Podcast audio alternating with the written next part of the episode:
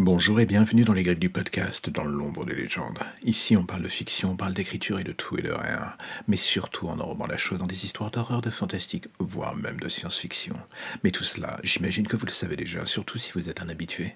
Si par contre vous êtes un nouvel auditeur, j'ai envie de vous dire bienvenue. Asseyez-vous tranquillement avec un bon plaid, fermez la lumière et faites-moi confiance.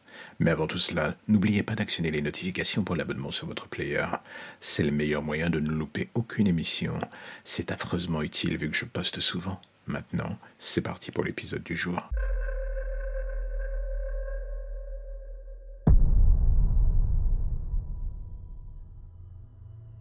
Si vous me demandez depuis combien de temps je suis perdu dans l'espace, je vais devoir vous répondre de la manière la plus simple.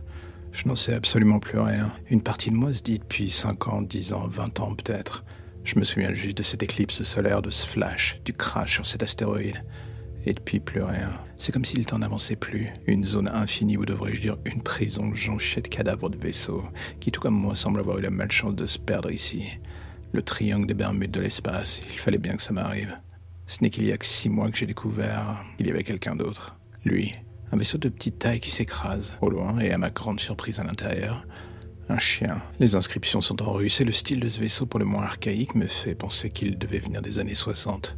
Ce qui, dans le fond, était cocasse vu que je viens des années 2000. Mais comme je le disais ici, le temps est une autre bataille. Et d'un coup, voici que moi, le dernier cosmonaute de Stade Caillou, me retrouve perdu au fond de l'espace avec un chien russe. J'admets, la chose est plutôt cocasse. Les Russes lui avaient bricolé un costume de survie, une attention pour le moins cynique vu qu'il était condamné dès le décollage. Ma première mission fut de lui améliorer ce dernier. La multitude de cadavres et de pièces détachées dans les vaisseaux permis de lui rendre la vie un tout petit peu meilleure, ce qui était une bonne chose. Voici que désormais j'avais un compagnon de solitude, et pour une fois cela me rendait la vie moins pénible. Ne pas vieillir était une bénédiction et à la fois une plaie béante dans mon champ de vision.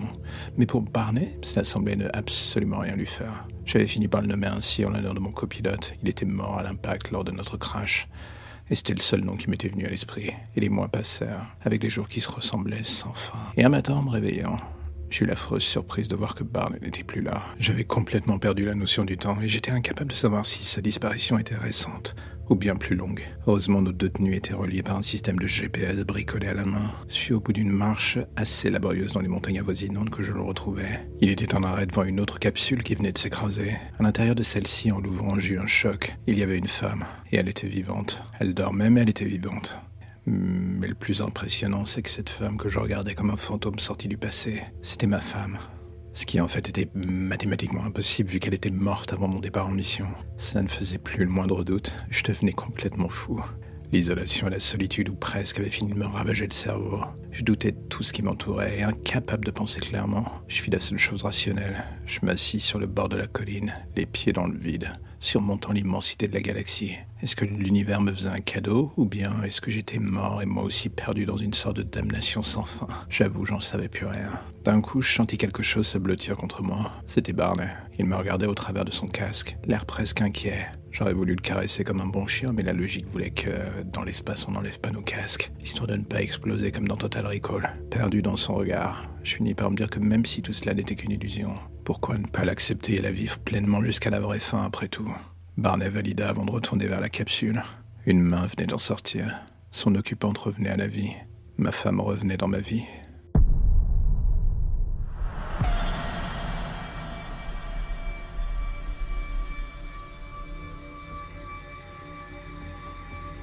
De toutes les patientes que j'ai pu avoir, Alice était définitivement la plus singulière. Une adolescente de 16 ans avec l'apparence d'une fille sans le moindre problème. Un visage angélique et une expression de sérénité si parfaite qu'elle en devenait absolument fausse. Ceux qui ne connaissaient pas son dossier auraient pu se demander ce qu'elle faisait dans mon service de psychiatrie. On lui aurait donné à vrai dire le bon Dieu sans confession, chose que même moi j'avais failli faire le jour de son arrivée. Et c'est en plongeant dans son histoire que j'avais compris mon erreur. Il y a des gens qui vivent des traumas si forts qu'ils s'inventent une autre personnalité pour survivre, un autre monde pour s'évader et tenter d'une manière ou d'une autre de ne pas sombrer. Alice faisait partie de cette catégorie et à vrai dire on ne pouvait pas lui en vouloir. J'étais là pour juger de son état mental avant son procès. 16 ans et en attente de passer devant la justice pour le meurtre de son père. Une véritable ordure qui l'avait abusée pendant des années et qu'elle avait fini par tuer de ses propres mains. Elle avait été détruite physiquement et psychologiquement. Mais là où certaines personnes ne reviennent jamais de ses actes odieux, Alice avait fait une ascension pour revenir du fond de ce puits d'immondice où son père l'avait jeté. Mais l'innocence du premier jour avait laissé place à autre chose. Un être brisé et dont la dualité ne cessait de rendre tout profil psychologique absolument impossible. Durant nos séances, elle parlait d'un monde au tréfonds du puits, un lieu où elle avait vu les pires horreurs et dont elle avait réussi à s'échapper avec l'aide d'un lapin, une peluche tachée de sang qu'elle ne quittait jamais.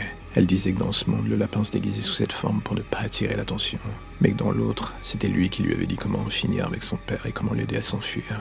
Et quand elle avait fini de remonter la pente pour refaire surface dans notre monde, la petite fille d'antan avait fait place à autre chose. Un monstre sous le visage d'une gueule d'ange, froide, méthodique, elle avait été d'une sauvagerie sans pareil avec son père. Même les flics les plus endurcis qui avaient mis les pieds sur la scène de crime avaient eu du mal à croire qu'une gamine de 16 ans puisse avoir atteint un tel degré de sauvagerie.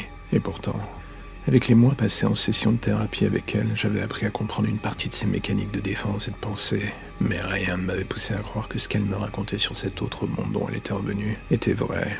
Une affabulatrice par la force des choses, voilà comment je la voyais. Un cas de figure particulier pour moi, vu que je ne pouvais pas vraiment réprimer la sympathie qui m'habitait à son égard. Il aurait fallu être pourri de l'intérieur pour ne pas être dans ce cas de figure. Mais un soir, tout changea à jamais. Chaque cellule était équipée de caméras de sécurité à l'intérieur pour que l'on puisse s'assurer que tout se passait bien avec les patients. Et alors que je me prêtais à partir après une longue journée, je décidais quand même de vérifier si Alice dormait. Le fil des caméras de chaque cellule était paisible, les médicaments avaient fait effet. Mais en arrivant sur celui d'Alice, je vis que dans la cellule quelque chose se passait de travers, et tout d'un coup mon sens glaça.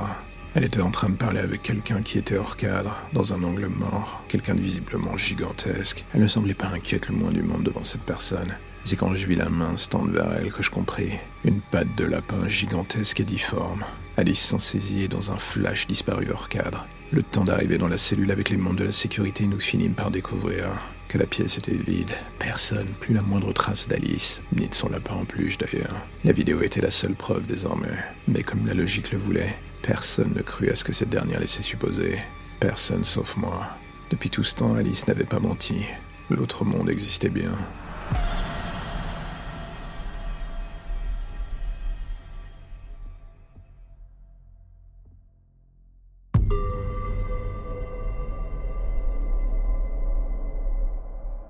Mon grand-père était un plongeur dans l'armée pendant la Seconde Guerre. Il était de ceux qu'on envoyait pour récupérer des choses que l'ennemi ne devait pas avoir dans les bateaux coulés. Je l'ai toujours vu comme un aventurier particulièrement fou. Ma grand-mère aussi d'ailleurs, et c'est ce qui les avait rapprochés tous les deux. Il était aussi du genre à nous bercer, moi et mes frères, d'histoires absolument incroyables. Mais il y en a une qui, même des années plus tard, me reste en tête. Elle m'avait obsédé. Il en parlait comme d'un rêve éveillé qui aurait pu tourner au cauchemar dans le fond. Il n'avait jamais su réellement s'il avait rêvé cette vision et si cette rencontre n'était pas un simple cauchemar. Peu après la guerre, et pour arrondir ses fins de mois, il avait pris un job de plongeur du risque, dirons-nous. Le genre de ce que l'on appelle en douce, le soir venu pour aller récupérer des choses là où personne ne veut aller. Et l'un de ses clients avait entendu parler d'un navire coulé pendant la guerre, un bateau de croisière descendu par les Allemands. La légende disait que les Américains tentaient de ramener en douce quelque chose de mystérieux, planqué au milieu de la foule, des espions, et c'est pour ça que les Allemands avaient tiré. D'autres parlaient d'un trésor enfoui dans les cales, et d'autres histoires avaient une tonalité bien plus sombre. Elles avaient couru pendant des années, jusqu'à créer un véritable mythe autour de ce bateau. Le HMS Victoria avait vite eu la réputation de bateau maudit dans le milieu marin. Mais comme beaucoup d'autres à l'époque, mon grand-père avait besoin d'argent, il avait décidé de faire abstraction de tout cela.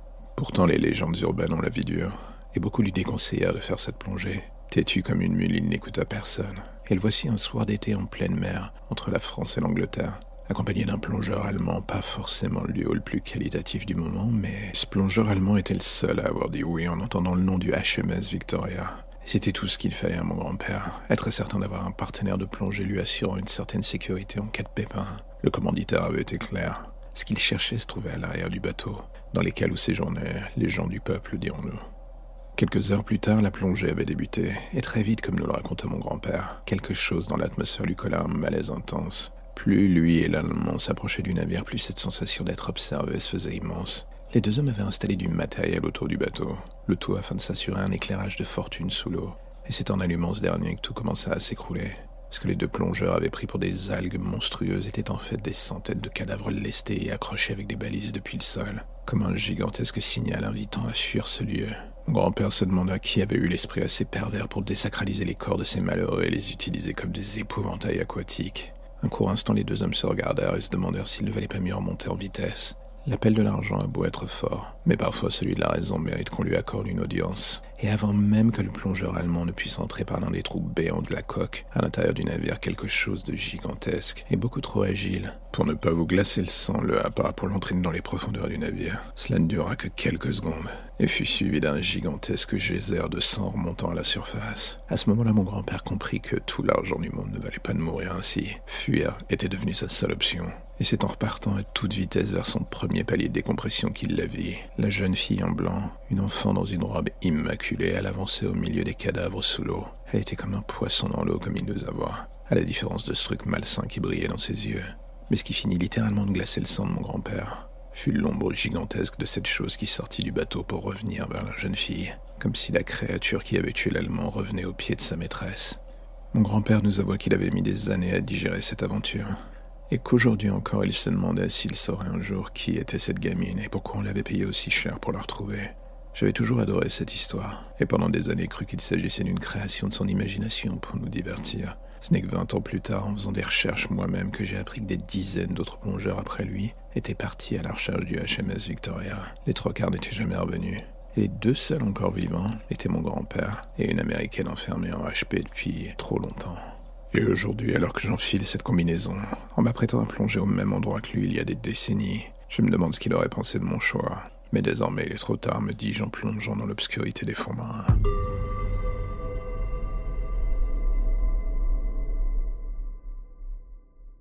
Fin de l'épisode du jour, ne vous inquiétez pas, je reviendrai très vite envahir vos écouteurs et tenter de vous raconter des trucs pas trop moches. Enfin, si un peu, c'est quand même l'idée du podcast. En attendant, si vous aimez un peu beaucoup à la folie ce podcast, n'hésitez pas à vous abonner sur vos plateformes d'écoute favorites, à actionner la cloche des notifications et tout le bazar. Et n'oubliez pas surtout que le podcast existe aussi via un site web assez complet. Tout est dans la description. Écoutez, partagez, faites-vous plaisir, faites-moi plaisir, et on se revoit demain, après-demain, ou encore après-après-demain.